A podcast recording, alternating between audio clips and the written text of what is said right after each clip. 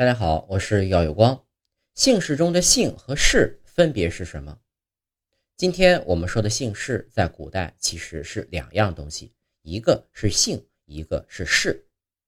最先有的是姓，《通鉴外记》解释说：“姓者，通其祖考之所出。”意思是说呢，姓是为了统一大家共同的祖宗而创立，实质上就是一个部落族群的族号。原始社会就已经有代表族号的姓了，一般取之于地名。早期人类都会住在河边，所以多用江河名为姓。比如说，黄帝姓姬，是因为住在积水附近；炎帝姓姜，是因为住在江水附近。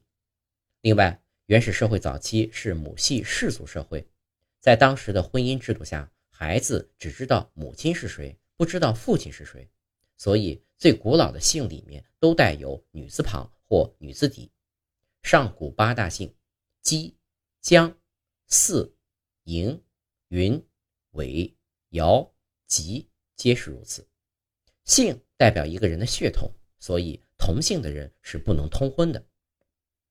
到了父系氏族社会后呢，生产力水平提高，人口迅速增加。这时，原始部落无法承载所有人口。有的人就从部落分出去独立门户，为了给子孙后代区别独立出来的家门，就产生了氏。通鉴外记解释道：“氏者，别其子孙之所自分。”意思呢是说，氏是为了给让子孙后代有各自的区别而创立，实质上是一个支脉的徽号。当时呢，能独立门户出去的，多是部落里有实力的人物。所以有氏的一般都是贵族，否则也不好意思给子孙后代起表家门的氏。平民和女人是没有氏的，他们只有姓。我们可以这样简单理解：一个老祖宗的所有子孙都有一个共同的姓，哪个孙子发达了就出去自立家门，为了和穷亲戚们划清界限，可以再给自己创个氏。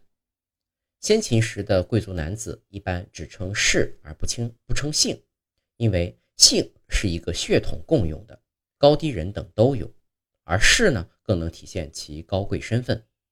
在《史记》中，司马迁称秦始皇为赵正，很少称其嬴政，因为嬴是他的姓，而赵是他的氏。